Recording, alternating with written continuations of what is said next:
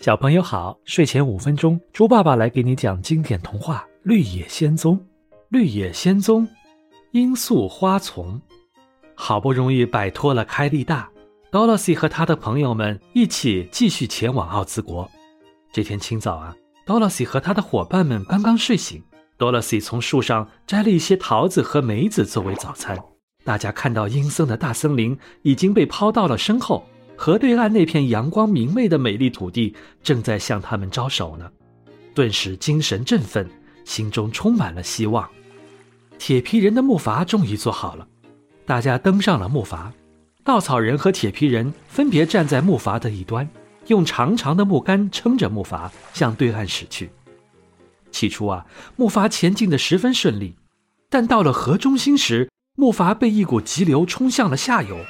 他们离对岸的黄砖路越来越远，而且河水越来越深，木杆已经无法触到河底了。不好，铁皮人说：“这样下去，我们会被带到西方恶女巫的领地的。他会向我们施魔法，把我们变成他的奴隶。”稻草人信心十足地说：“没关系，只要我们同心协力，就一定能到达翡翠城。”他用力把手中的木杆捅向河底。谁知竟然插进了淤泥里，拔不出来了。这时，一股急流正好冲向木筏，把木筏冲走了。可怜的稻草人来不及松手，就只能紧紧抱住那根被留在河中的木杆。再会啦！稻草人向远去的朋友们喊着。木筏顺着水流继续向下游飘去。可怜的稻草人被孤零零地留在了河中心。我的处境比以前更糟糕了，稻草人伤心的想。没遇见 Dolly 的时候，我被吊在稻田里的竹竿上，好歹还能吓唬吓唬乌鸦。但现在被吊在河中心的一根木杆上，就一点用也没有了。我将永远不可能有脑子了。失去了稻草人，大家都非常难过。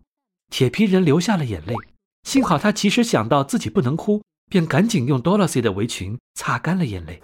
现在可不是伤心的时候，狮子说：“我们必须想办法自救。呃，对了，我可以在水里游泳，把木筏拖到对岸去。你们只要拉住我的尾巴就行了。”于是，狮子跳进河水里，使出全身的力气向对岸游去。铁皮人紧紧拉住狮子的尾巴，Dorothy 则用铁皮人的长木杆帮着把木筏撑到了岸边。他们费了九牛二虎之力，终于到达了对岸。他们上岸的地方已经离黄砖路很远了。铁皮人问：“现在我们该怎么办呢？”Dorothy 说：“我们必须回到黄砖路上去。”于是他们沿着河岸往上游走去。突然，铁皮人喊道：“快看，稻草人！”大家顺着铁皮人所指的方向望去，只见稻草人还紧紧地抱着那根插在河里的木杆，他被高高的吊在半空中。愁眉苦脸的样子十分可怜，怎样才能救出他呢？Dorothy 看着两个伙伴问。狮子和铁皮人都摇摇头，大家默默地坐在岸边，注视的稻草人，谁也不说话。一只鹳鸟经过他们的身边，停下来，好奇地打量着他们，问道：“真是奇怪的组合，你们是谁呀？要去哪里去啊？”我叫 Dorothy，他们是我的朋友，我们要到翡翠城去。鹳鸟说。去翡翠城不是往这条路走的，我知道。Dorothy 说：“只是我们的朋友稻草人被困在河中央了，我们在这商量怎么才能救他呢？”鹳鸟看了看稻草人，说：“如果他不是太重的话，我倒是可以把他救回来。他一点也不重。”Dorothy 连忙说：“因为他的身体里全是稻草。那我试试看。”说着，鹳鸟飞向了稻草人，它用爪子抓住稻草人的肩膀，提着它飞了起来。然后飞回到岸边，他把稻草人放到岸上，稻草人又回到了伙伴们中间，大家高兴地拥抱着他，欢呼着。我还担心会永远留在那里呢，稻草人激动地说：“多亏好心的大鸟救了我，如果我能得到脑子，我一定会报答你的。”小朋友们，你刚才收听的是配乐有声童话《绿野仙踪》，今天的故事就讲到这里了，在接下来的故事中。